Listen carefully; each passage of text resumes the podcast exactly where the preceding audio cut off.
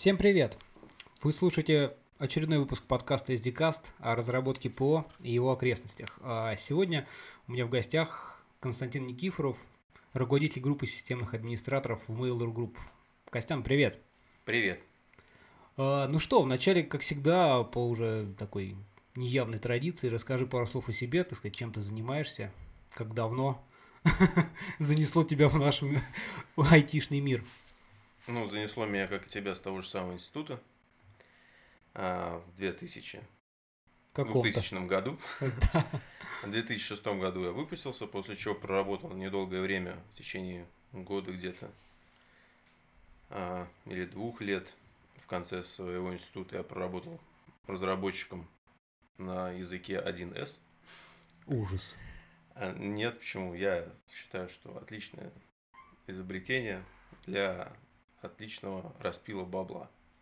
Потому что огромное количество кода, которое написано на этом языке, стоит столько, сколько не стоит сишный. А, вот. А главное быстро и сердито деньги зарабатывать. Вот потом я перестал быть разработчиком. Я решил, что я буду заниматься а, администрированием серверов и проработал недолгое время, примерно где-то около 9 месяцев, чуть меньше года, в компании торговой эникейщиком, в чем я, собственно, достаточно быстро разочаровался, потому что там делать совершенно было нечего. И после этого я уже попал э, в среду Unix администрирования, профессионально занялся этим в компании Медиамир, это дочка РБК, такие проекты, как там Photofile.ru. Как, как, какой, кстати, Linux был твоим первым? Linux, Linux был первым а, Gentoo, потому вот так, что... Вот ну, так вот сразу, сурово. Да, потому что есть такое поверье, что типа лучший Linux тот, который знает твой знакомый гуру. Ну, поэтому, когда я пришел к своему знакомому гуру и сказал, Серега, чё, какой Linux-то? Он говорит, ну, Gentoo, конечно. Вот надо отдать должное, что перед этим я использовал где-то примерно года полтора FreeBSD, еще там версии 4, 4 что 4.4. Но у меня, собственно, 4, 4. FreeBSD тоже была вот первой, так сказать, первым Linux. И тоже сам, потому что самому поверю, так сказать. Э, кто знал, тот, кто что знал, то с чего я с того я и начинал. Тоже да. это была четверка, 4.4, потом сразу там 5 уже, ну и так далее, в общем. Ну, типа того, да. Вот, собственно, после э, того, как я проработал полтора года в компании Медиамир, э, я уже с э, многими моими коллегами перешел в компанию э, Mail.ru Group. Это было в 2008 году. Тогда еще не было Mail.ru Group. Еще я был принят в другое ООО. Или ОАО, я уж не помню. Ну, не столь важно. Да, и вот уже последние пять там с лишним лет я, значит, тружусь на благо компании Mail.ru Group. Ну и чем, чем занимается, вот занимаешься ты непосредственно, там, твой отдел, в котором ты теперь уже, кстати, руководитель группы, как гласит надпись на твоей визитке. Мы занимаемся, собственно, эксплуатацией. Нынче в крупных компаниях э, данные отделы называются именно так. Отдел эксплуатации. В наши обязанности входит имеется в виду нашего департамента, входит э, непосредственная физическая установка и сопровождение дата-центров, установка серверов, установка оборудования для серверов, дополнительная установка оборудования для дата-центров, построение дата-центров и так далее и тому подобное, прокладка магистральных каналов, не магистральных каналов, любых других каналов связи. В эту же департамент входят, соответственно, все э, ну, мы их в медиамире называли 333-шники, поскольку там был номер саппорта э, технического 333, и как-то так повелось, что я их с тех пор так называю. Собственно, техподдержка офисная э, с их со всеми серверами и оборудованием. Э, и, соответственно, сервера непосредственно, софт, который мы эксплуатируем. То есть, все то железо, которое используется непосредственно в продакшене Mail.ru и сопутствующих типа ITT, там, Нивалов, ну, Аструмов. Ну, понятно, понятно. И чего, какие у вас вообще, так сказать, Linux, на чем, на чем вы там живете, как все это? Вот хотелось, конечно, поговорить а, в первую очередь, вот, э, ну, мне всегда было очень интересно, никогда я с этим не сталкивался, именно как происходит вот обслуживание большого такого парка серверов, да, машин а, в крупных компаниях. Потому что у нас там сервера это там исчисляются десятками, да, в лучшем случае. У вас они сотнями, тысячами. Как ну, вообще тысячи совсем... серверов на отдел, это считается мало, да. Вот, вот, вот. Поэтому очень интересно, так сказать, как, как вы всем этим управляете, как... Ну, начнем по порядку, да, там, как там разворачивается все это дело, какие вы инструментами пользуетесь, интересно узнать. Ты А, задал сразу четыре вопроса, просто в одном. Причем начиналось это все с дистрибутива. Давай я расскажу сначала о дистрибутивах, которые мы используем, потому что у нас э, департаментов, которые не департаментов, а отделов в нашем департаменте огромное количество. А, даже по внешней, так сказать, структуре э, портала э, и э, наших сервисов можно понять, что есть достаточно крупные отделы, такие как, например, почта, как один из самых первых, самых Ну, крупных. да, конечно, Такие как- отделы, как там э, маленькие проектики портальные, типа Автомейл.ру, там Леди Mail.ru, Дети Mail.ru и другие Mail.ru. А, такие как э, поиск Mail.ru, что, естественно, не может быть мелким проектом по своему определению. А, Одноклассники, те же самые, а, ITT, которых огромное количество. Все, соответственно, отделы разные, все используют достаточно разные Ну, дистрибутивы. конечно, поговорим о том, чем ты конкретно. Что тебе ближе, что ты Но знаешь. глобально, а, в основном, мы используем сейчас CentOS, соответственно, последней версии 64-битной. А, Мгм. Стараемся везде использовать его. Мы в нашем отделе вот только в этом году, буквально там в ноябре, искоренили последнюю машину, которая была CentOS 5, которая была i386. Мы, собственно, по этому поводу нам HR проставили пиццы, и мы всем этажом, значит, у нас есть такой специальный этаж, в котором мы сидим, собственно, это весь технический департамент, а, это, соответственно, все Nokia, и практически все системные администраторы, за исключением там отделов одноклассников и еще парочки. Практически такой этаж в 100 человек, который занимается эксплуатацией серверов, закупкой, эксплуатацией и так далее и тому подобное.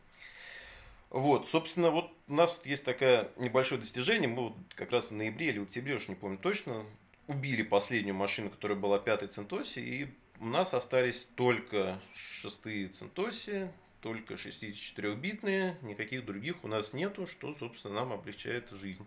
Ну да, это, конечно, единообразие это, в общем, классная штука.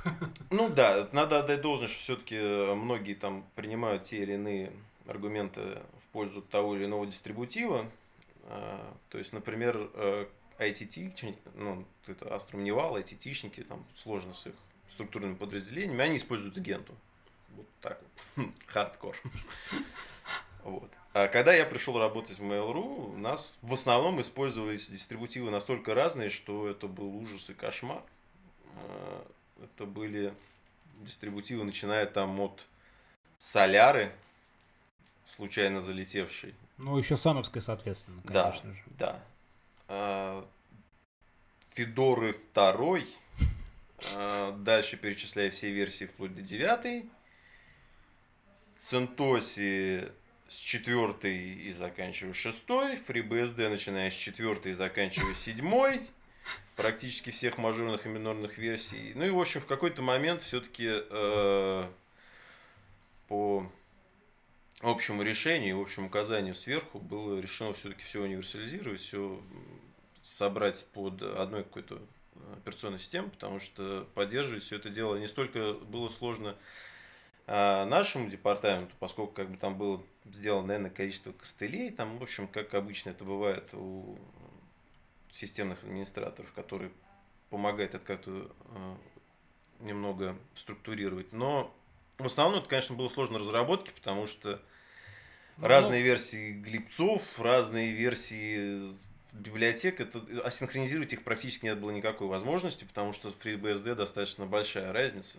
Все-таки там и не, не- не- бог с ними с дистрибутивами, потому что сам понимаешь, что там в 2008-2009 году от Fedora Core 2 остались только роги да ноги и запись вышью, как бы все, как бы больше ничего не было. Поэтому там половина практически свой дистрибутив был. Но в итоге вот перешли на CentOS и рады этому. Практически все отделы э, большого Mail.ru, имеется в виду не ITT одноклассников, Мгм. а порталы, поиски, э, собственно, и так далее. Перешли на CentOS, ну и практически все уже перешли на 64-битный. Ну, процессе, пока миграция, поскольку железа достаточно было много. Ну, понятно, В понятно. основном CentOS. Понятно. Да, мы, соответственно, я занимаюсь, руковожу небольшим отделом э, обслуживания. Э, у нас это называется отдел РБ. РБ? РБ, да, Rotate Banners. Собственно, mm-hmm. это э, два сервиса, которые компания Mail.ru предоставляет рекламодателям. Это старая медийная РБ, которая там уж не знаю, каким образом продается, видимо, за какие-то большие деньги и как-то по почте. Наложенным платежом. Да, да, не знаю уж, как она там конкретно это все работает, потому что достаточно э, дорогие, естественно, как ты понимаешь, рекламные места, это типа главный там там подобное. Там, то есть... И, соответственно, молодой наш сервис, там года два сейчас уже, он, наверное, уже чуть больше года точно в продакшене, то есть два. Это Target Mail.ru, собственно, это такая альтернатива таргетинговой э, э, рекламы, как там Бегун, допустим, mm-hmm. Яндекс Директ mm-hmm. тому подобные вещи. Ну, в общем, пользуются людям, предоставляют площадки, там всякие одноклассников, мой мир и так далее тому подобное. Достаточно юзабельная вещь. И для наших регионов очень полезная. Понятно. Вот, собственно, мы это дело обслуживаем. У нас там достаточно несколько сот серверов на этом всем безобразии крутится. Понятно. Слушай, а вот э, такой вопрос тоже всегда был интересно. Вот мои, вот сидят программисты, да, там программируют, значит, что-то думают, вот, э, изобретают, потом настает время, когда там это, я не знаю, там проходит какое-то тестирование, дальше это дело должно так или иначе попасть в продакшн, понятное дело, да, выкатиться уже на боевые сервера. Я так понимаю, это тоже вот одна из ваших основных, так сказать, задач по этим проектам, да, ну, как пример, так сказать, Ну, если говорить о деплое непосредственно кода на сервера, угу. то э, в нашей компании политика такая, что разработчик продакшн доступ не имеет.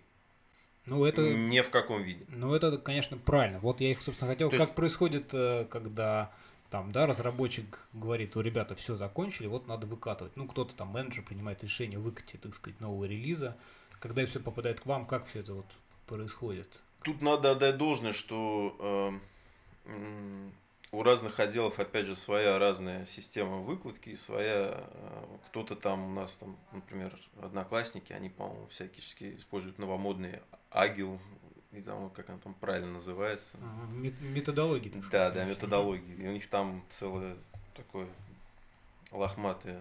У нас как бы все достаточно, ну, более-менее стандартно, то есть как бы разработчики пишут код, у них там есть своя, соответственно, а, система разработки, свой, э, своя методология разработки, как там свое бранчевание, ну, свои ну, там, понятно, так далее. Да, это да, все. Да, да. Дальше, соответственно, естественно, это тесты.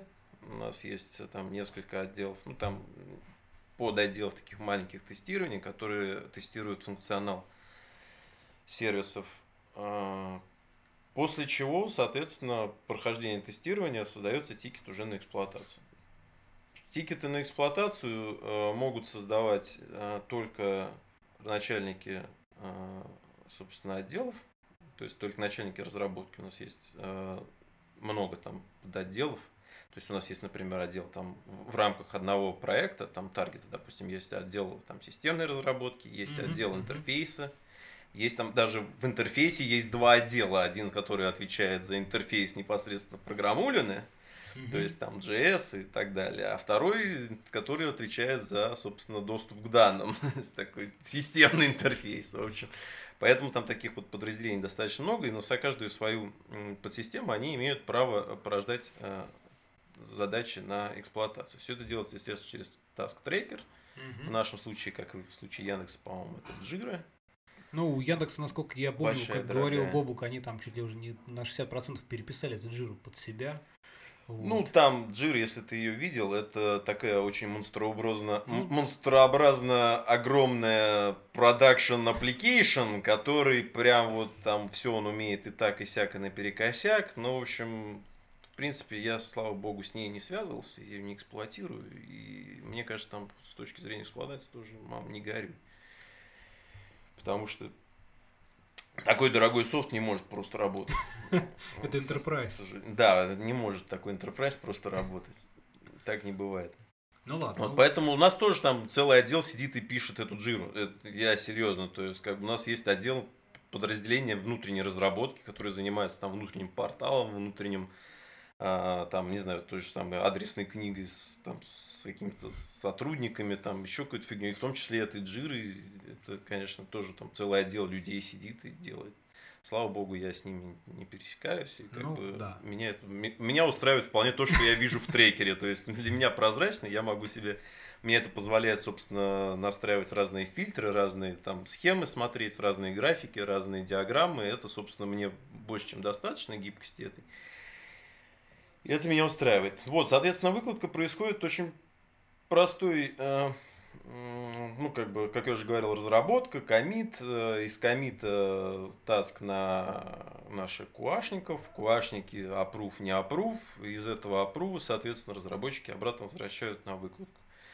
Соответственно, полностью ответственность за выкладку кода несет у нас всегда админ, Мгм. Потому что, ну, так вот повелось в нашей компании, что поскольку мы являемся последним рубильником, который мы дергаем, то мы являемся первым рубильником, который это все отдергивает обратно, если что-то пошло не так. Ну да, да, да, вот. Вот. И чтобы не было больше одного, одной точки входа и выхода, всегда эта точка выхода точка входа и выхода, собственно, админ. Поэтому э, разработчики не имеют доступа на продакшн ни в каком виде.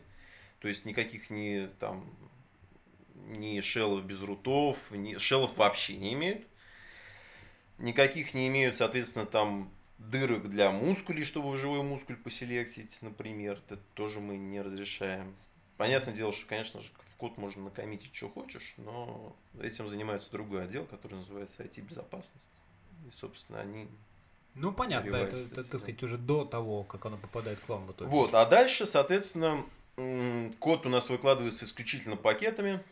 Э, Разработчики нам предоставляют исключительно пакеты.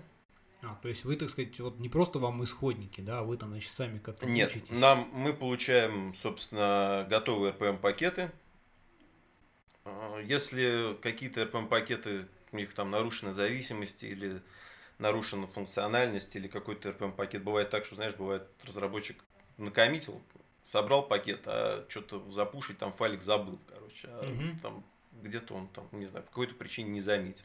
Ну, это где-то куашниками проверяется, вот тоже, так сказать, работоспособность пакета. Да, да, да. Ну, то есть совсем неработоспособный проект, конечно же, до нас не доезжает. И там более сложные какие-нибудь вещи, типа, не знаю, там, какой-нибудь постскрипт в RPM, который собирает какую-нибудь штуку, которая используется потом где-то, и он по какой-то причине не отработал, потому что не было, например, да, какой-нибудь директории, который в RPM не прописали или нигде не Мгм. прописали. Ну, Мгм. такие достаточно ну, более сложные комбинации.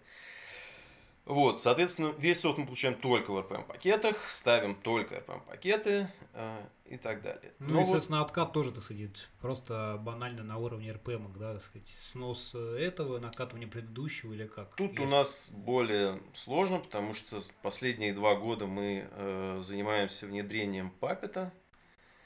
Сейчас Вот это, кстати, да, одна из таких тем тоже, которую очень хотелось обсудить. Тут вы- Да. Сейчас в последнее время они очень набирают, набирают популярность, там, Puppet, Chef и... ну, общем, Puppet, Chief, ну там да, да, больше, вот. не знаю, я знаю, что CF Engine некоторые используют, но это, конечно, несколько не тот уровень, чем Puppet и Chief. Ну, хотя у кого-то живет этот CF Engine. У нас была а, попытка внедрения CF Engine года три назад, но в итоге что-то как-то не прижилось. Может быть, там приготовили не совсем правильно, может Мгм. быть, просто в тот момент были свои какие-то задачи, свои а, вопросы к этому, и человек, может быть, там подходил к этому ответственно, кто-то подходил неответственно. В общем, концов не найти, как говорит у нас компания. А, В общем, CF Engine к нам не прижился. Ага. А Puppet вполне себе прижился. А, Отличная, в общем, система. Э, Единственное, что у нас не так много как бы серверов в, нашей, в нашем отделе. Там где-то порядка, не знаю, сотен, пяти, наверное, шести. Что-то в этом районе. Это Мгм. немного, это у нас маленький отдел считается. Вот, поэтому все прелести масштабируемости папета мы еще не осилили.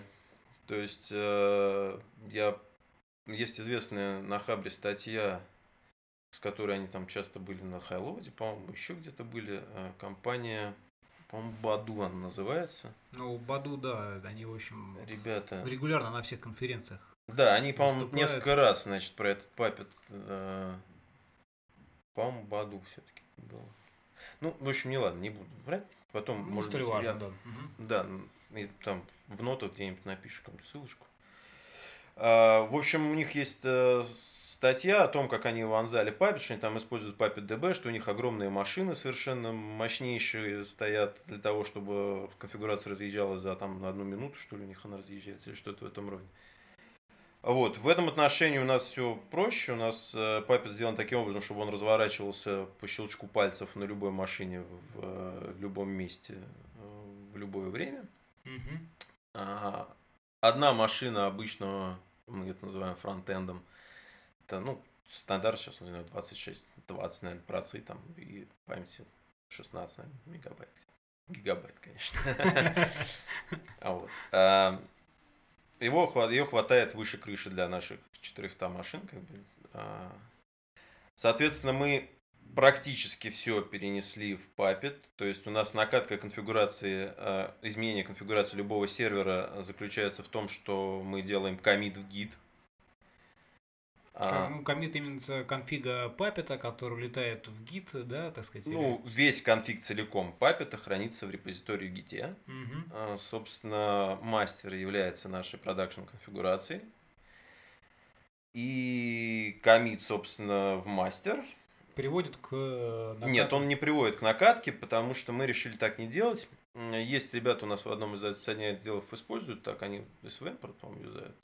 А, Что по хуку, да, там выкатывают, туда-сюда. Мы решили так не делать по одной простой причине, что когда ты а, по пушу это дело накатываешь, чтобы откатить, тебе нужно делать либо rollback, либо что-то такое, либо... Ну, чекаут с форсом там. Да, либо такое. чекаут с форсом, push да, форсом, пуш да. форсом и тому подобные вещи. Зачастую, если это очень большие изменения, это приводит к тому, что ты можешь это, это может занять достаточно значительное время. Мгм. В связи с чем у нас есть две кнопки. Одна кнопка коммитит в мастер, вторая кнопка выкатывает мастер на продакшн. А, причем выкатывает мастер на продакшн у нас э, кнопки на самом деле две, потому что мы не используем, как советует Puppet э, Labs, э, Marionette и Puppet DB, там с ActiveMQ или RabbitMQ с какими-то очередями. Мгм. Мы смотрели в эту сторону, но в итоге это такой еще один shell, еще с одной машины, который может сделать далеко не только запуск Puppet агента, еще много чего, и, в общем, лишнюю дыру как-то, и лишнюю сущность, за которой надо следить, мы решили не делать, поэтому у нас свой Puppet клиент, ну, вернее, не Puppet клиент, а настройка над Puppet клиентом, Мгм. который работает на всех машинах, э, свой шедулер очередей, который работает, собственно, на централизованной машине, и э, своя свой собственный интерфейс накатки э, серверов. То есть, чтобы, например, накатить, э, пришло какое-то изменение, допустим, там, обновление одного какого-нибудь пакета. Мгм. Пакет установлен, предположим, на там, 100 серверах. Ну, Так. Допустим, это, не знаю, там какой-нибудь фиг знает, Vim. Новая версия Vim а. Новая версия Vim, да. Вот. А, Соответственно, происходит следующим образом. Тикет приходит на отдел, типа ставим новую версию Vim, трам-парапам такую, э, админ берет git, checkout ит, соответственно, пулит, пушит, все, что у него есть, все, что у него нет, чтобы его непосредственно локальный репозиторий соответствовал э, мастеру, который находится на серверах. А, делает свой бранч. В своем бранче делает изменения. Дальше идет на целевой сервер для тестирования. Запускает э, Puppet клиент для своего environment, который, собственно, смотрит э, Ну, уже не на мастера, а на его... бранчик, да. Мгм. проверяет, что он делает то, что надо. После чего, соответственно, коммитит. После чего, соответственно, мержит. А, После мерджа нажимает красную кнопку Deploy, которая выкатывает конфигурацию в продакшн. После чего на всех серверах можно будет накатить эту новую версию, но а, у нас есть большой дашборд, на котором нарисованы все-все наши машины трех цветов. Красненькие, желтенькие и зелененькие. Зелененькое э, означает то, что последний чек э, Папета э, Снупа прошел, и никаких изменений на, этой сервере, на этом сервере не предвидится. То есть он полностью соответствует мастеру. Желтенький означает то, что сервер, э, для сервера есть обновление, и его конфигурация текущая не соответствует конфигурации, находящейся в мастере, Мгм. выкачанной в продакшн. И красненький это значит, что э, на этом сервере его конфигурация э, будущее не сопоставима с жизнью этого сервера. То есть это либо синтаксическая ошибка где-то, либо какие-то dependency и Ну, тому подобные вещи. Что-то, в общем, не срослось. не накатится. Да, что-то не срослось. А это все агент тут, да, проверяет, так сказать? вот Да. это? Да. Мгм. Ну, ты можешь это сделать принудительно, у нас такой есть интерфейсик, все как, как Ну, понятно, белом, там, да. Ну, браузер, класс, класс, кнопочки, Ну. Enter, чек, туда-сюда, все. Все как белых людей. Там по правой кнопочке можно посмотреть, какие там изменения предстоят. Ну, в общем, Мгм. довольно-таки интересная штуковина. В принципе, а, может быть, когда-нибудь Рома свое изобретение наш, поскольку это делал, собственно, наш разработчик, по Мгм. причине того, что мы решили, что в Марин это использовать не будем, Мгм. в общем, решили, что мы не будем изобретать велосипед, но все-таки изобрели, Изобрели. велосипед, да, который на самом деле оказался для нас более юзабельным. Вот, собственно, после чего, проверив на одной машине, что все ок, нажимается кнопка «Выкатить на все», выбирается в интерфейсике машин, нажимается Enter и следится за логами накатки всего этого безобразия. Хорошо. Ну а вот если, так сказать, тоже произошла какая-то, что-то не срослось уже при процессе накатки, как вы все это дело откатываете, назад? Во-первых, мы можем нажать кнопку «Прекратить», а во-вторых, то э, почему мы разнесли э, комит, вернее, собственно, пуш в мастер с э, выкаткой э, мастера Ну, в продакшн. Ага.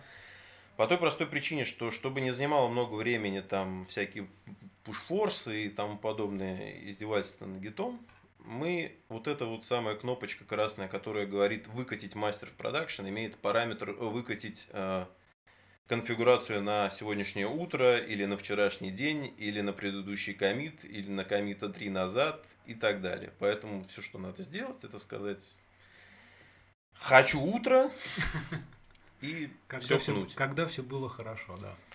Да. Понятно, понятно. Слушай, ну... Это позволяет на самом деле откатываться значительно быстрее, чем любые вариации с хуками. Ну, понятно, просто у вас как бы заранее хранится уже какие-то, так сказать, предыдущие некие состояния в кэше, чтобы более оперативно... Мастер? Нет. Да, почему? мастер. всегда мастер. же. Ну, то есть... Мы- э, мы но- чекаутим мастер просто. А, ну просто на ту конкретный комит, Да. либо куда-то, и уже из него происходит, так сказать, Да. накатывание, да? Понятно. Слушай, ну да, очень, так сказать, интересно. Интерфейсик надо было показать, конечно, я что-то забыл. Эх, тебе понравилось, честно. Да. Ей-богу, вот надо было тебе в онлайне показать. Я думаю, ты бы Ну, впечатлился. хорошо, как-нибудь покажешь. В любом случае, если слушателям мы его не покажем, только если на словах передать. Ладно, ну а слушай, вот какие все-таки, какой софт вы вообще выкатываете? Просто интересно, что используется вот в ваших, так сказать, проектах. Ну, Ну, у нас очень много, естественно, самописного софта. В основном это, конечно, C, C++. ну да, вот в основной а из, своей из- из, массе. а сказать, из вообще- open source софта, если имеется в виду, на чем работают сервисы, это наши основные сервисы, собственно, это, конечно же, Nginx, это а, Nginx с нашими модулями, это Nginx с LA модулем, это Python Django, это, соответственно, что у нас там еще, господи, MySQL, Tarantool а. Такой вот основной набор, наверное. Из э, служебного софта, опять же, самописный софт, который у нас Ну. есть. Ну, его там немного. В основном мы используем open Это, соответственно, графит мы используем для построения графиков.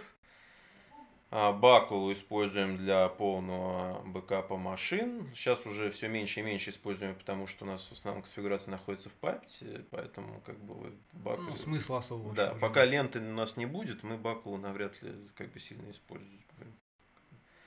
Ну, может, ленты у нас будут, если будем хранить все за все время.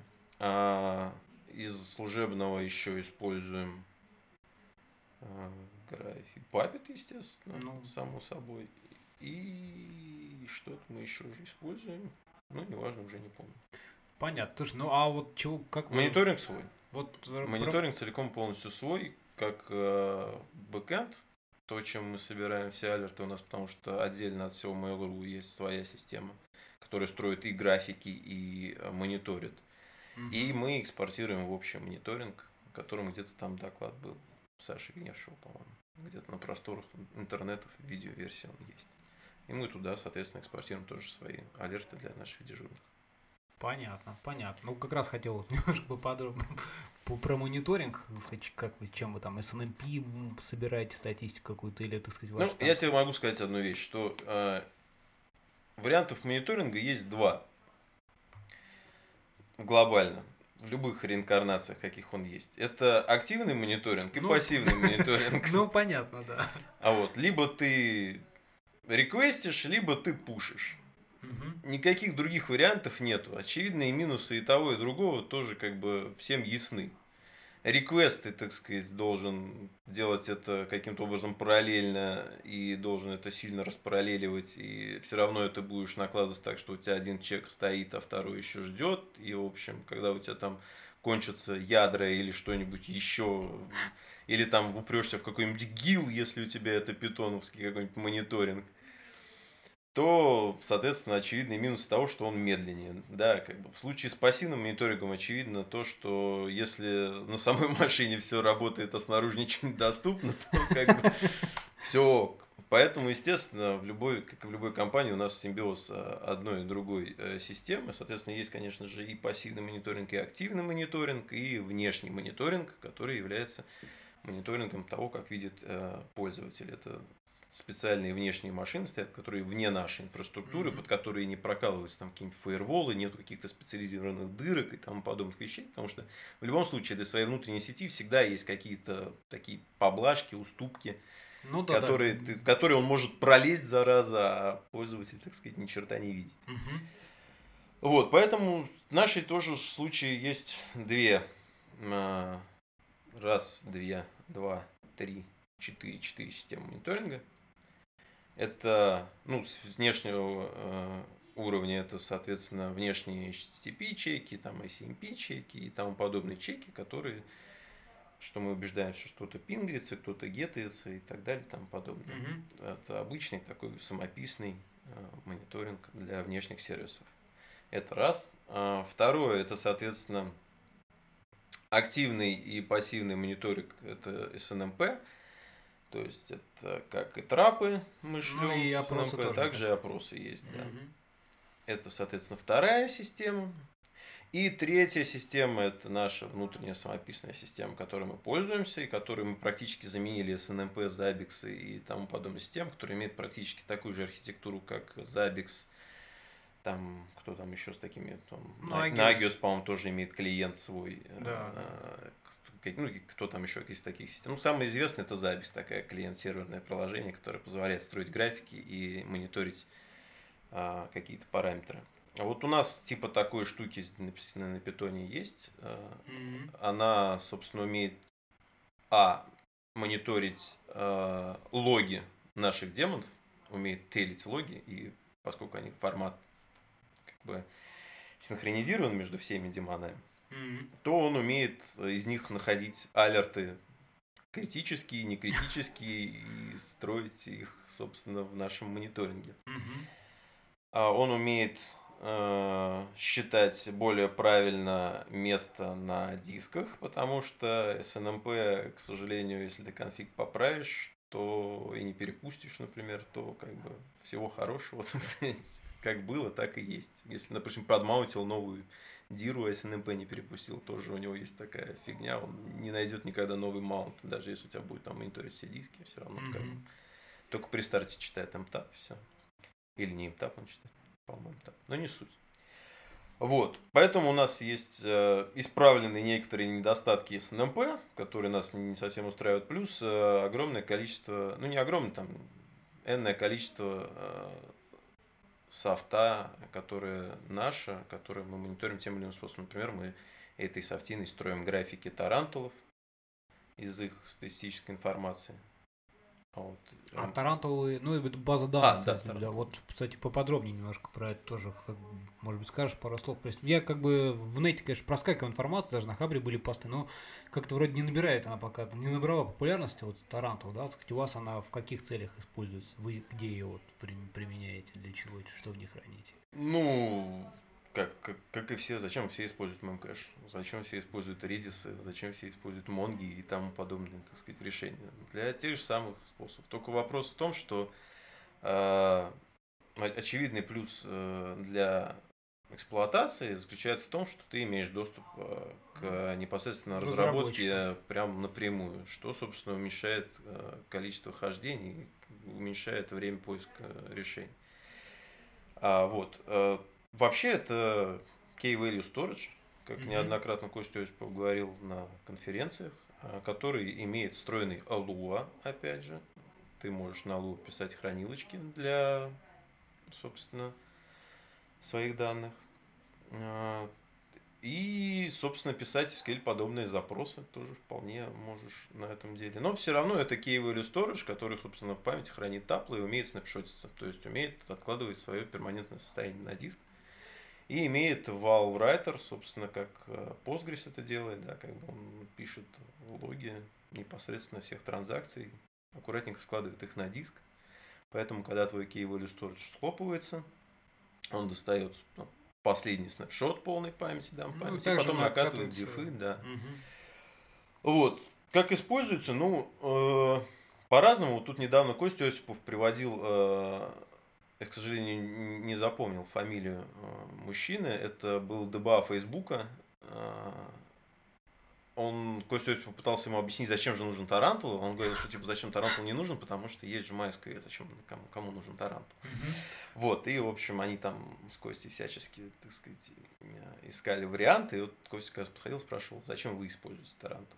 А у нас очень часто используется Tarantool э, как э, бэкэнд для Nginx. То есть мы ходим из Nginx Lua шечкой в Tarantool, берем маленькую циферку и отдаем ему пользователю. Время ответа нашего сервиса, э, вот мы сейчас там запускали небольшой сервисочек для одноклассников. Для одноклассников мы гарантировали 30 миллисекунд ответ сервиса. 30 миллисекунд. 30 миллисекунд. Очень здорово. Ну, Вот. ты, кстати, вот- для, си- для больших, э, для, собственно, для пользователей у нас очень много всяких разных таргетинги, там подобные вещи. Там время ответа где-то около 100 миллисекунд, 200 миллисекунд. Ну, поскольку мы должны достаточно быстро отдавать инфу, потому что э, те, кто использует наши слоты, им еще рендерится и тому подобные вещи. Мы не имеем права тормозить страницы чужие. ну да, конечно. Вот, конечно. поэтому для нас время критично. И вот, в общем, мы используем вот как раз для получения информации. Потому что селекция по базе достаточно долго, а время ответа всего лишь 100 миллисекунд.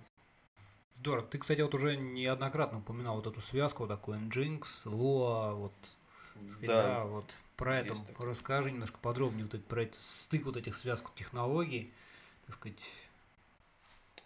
вот, в общем, э, используем действительно Nginx Lua. Это достаточно интересная история была, как мы к этому пришли. А, Наши разработчики в какой-то момент а, практически избавились от такого софта, как HTTPD.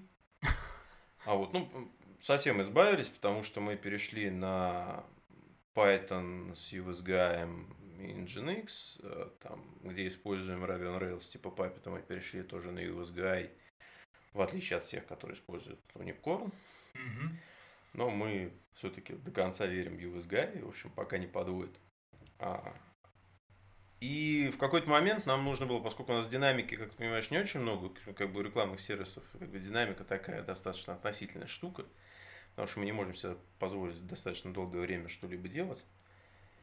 А, поэтому нам нужно было сделать какое-то веб-приложение, которое делало бы достаточно простые вещи, но при этом оно было бы сложнее, чем позволяет э, сделать логика Nginx. А, и были варианты решения это писать там, не знаю, из разряда там PHP, там FPM, из разряда там тот же самый USGI и Python, тот же самый там Perl, там Apache или там, ну и так далее, все, все тому подобные связки. То есть рассматривались любые варианты, потому что динамики как таковой практически уже в тот момент не было, кроме, собственно, как я уже говорил, связки USG Nginx Django.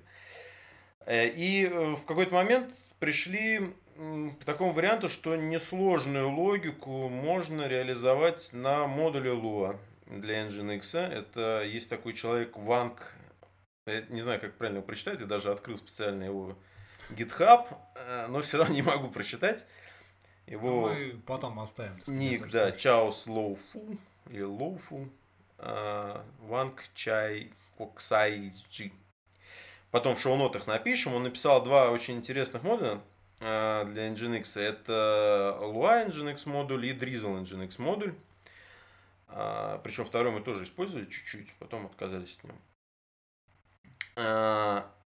Чем, собственно, примечательна Луашечка для Nginx? Примечательно на следующем. Во-первых, Lua сейчас используют очень многие для встраивания, собственно, в C.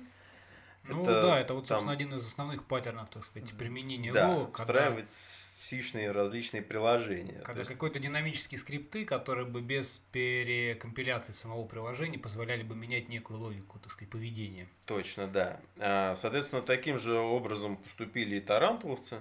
А, они тоже используют Lua а, как язык для написания процедур.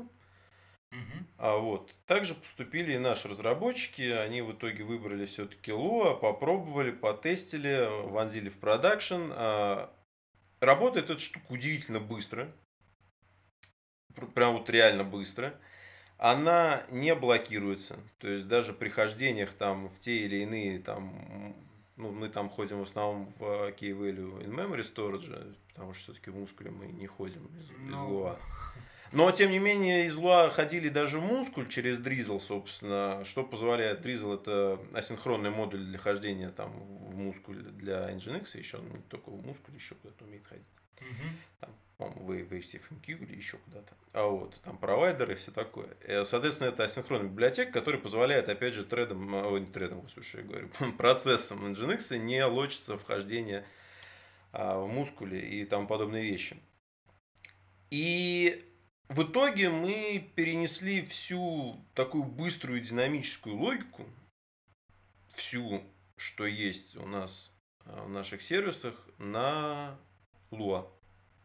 Мы поставили там отдельный набор фронтов, там туда-сюда, в общем, чтобы они не пересекались с основной массой запросов. Ну, в общем, все понятно, там разделение, все такое. Но как результат ты получаешь а, только один демон качестве фронтенда и отсутствие бэкэндов. А, б. А, единый язык для написания скриптов а, фронтенда. Это, собственно, только Lua. Больше у нас ничего нету. И э, C, собственно, что ты получаешь, это скорость исполнения, потому что все-таки скорость исполнения Nginx Lua при одинаковом функционале там несложных задач выше значительно, чем Nginx backend там, ну, на любой... Apache или USG и так далее, потому что это Connect, это ну, накладные все расходы, накладные расходы, да. Да, сопутствующие, которых никуда ты не денешься и которые будут тормозить в любом случае твое ну, суммарно во время ответа твоего приложения, имеется в виду, конечно же, а не логики. Вот, в общем, это вариант, который стоит рассматривать, если логика несложной. Опять же, надо понимать, что под несложной логикой я не имею в виду сложение поля А с полем Б. А, то есть это, конечно же, сложности значительно больше. Но не все-таки тот функционал, который, там, не знаю, допустим, интерфейс какой-нибудь приложения на Django, например, перенести на Lua, это будет, я думаю, достаточно дорого. Потому что все-таки ORM и все такое, как бы, там уже много чего сделано, а в Lua у тебя, естественно, ничего нет. Вот, в общем, очень хорошая вещь. И надо отдать должное, что э, как бы один только баг мы словили, который приводил к паданию воркеров кору. Очень, очень, очень, очень, очень, очень редкий баг был. А, ну, собственно, это приводило к падению только чилда, поэтому как бы на общее, соответственно, работоспособность сервиса это никак не отражалось. По-моему, там было какое-то физическое ограничение прям в коде модуля на то ли количество соединений из одного процесса, то ли на количество дескрипторов открытых, ну что-то такое, там где-то 64, короче, было за хардкожно, уж не помню в, как, в какой именно степи, там было вот так, mm-hmm. если ты как бы брал больше 64, он, значит, чудно складывался. Но, в общем, это не самая большая проблема. Ну, Но... понятно, да. Слушай, ну здорово, да, вот тоже такая интересная связка использования. А, надо будет тоже, надо съездить некоторые места, где хотелось бы это тоже применить, вот после, так сказать, разговора с тобой наша уверенность, моя уверенность в этой связке тоже Кстати, укрепла. А насчет э, связок, я тебе могу сказать еще, что если у тебя есть какие-нибудь Ruby on Rails, то могу посоветовать, я вот сколько в интернетах не читал разных э, вариантов э, поднятия Ruby on Rails, там Python Django. Очень, ну, как бы стандартом считается как, типа, Python USGuy, Ruby on Rails, Unicorn. Все, угу. юникорн, да, и, как бы, и никаких гвоздей. Вот. Но, как оказывается, USGI работает и с рейлсами, и, собственно, у юникорна есть еще и гуникорн. Ну да, да, да, да, да. Вот. А насчет гуникорна не знаю, не могу ничего сказать, но вот э, связка USGI с э, Ruby on Rails, э, во всяком случае, э, мастер Puppet, на нем работает прям как из пушки.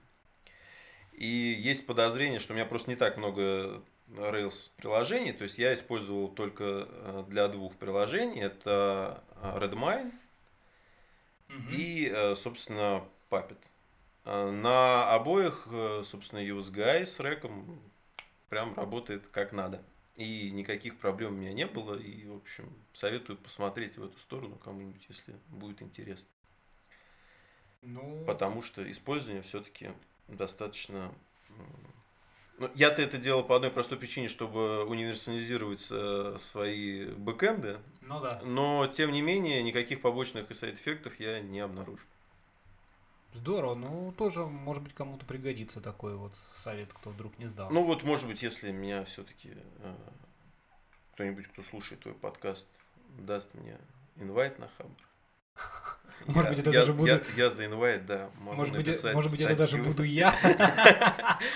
Да, я могу за инвайт статью написать. Потому что я протерял свой старый аккаунт, короче. Понятно. Слушай, а, ну что ж, спасибо, Кость, что пришел в гости. В общем, мне кажется, было. Ну, скорее ты пришел в гости. Ну, да, да, но тем не менее, в общем, спасибо за такую интересную беседу. Вот, я думаю, многим будет любопытно, интересно, познавательно услышать. Вот.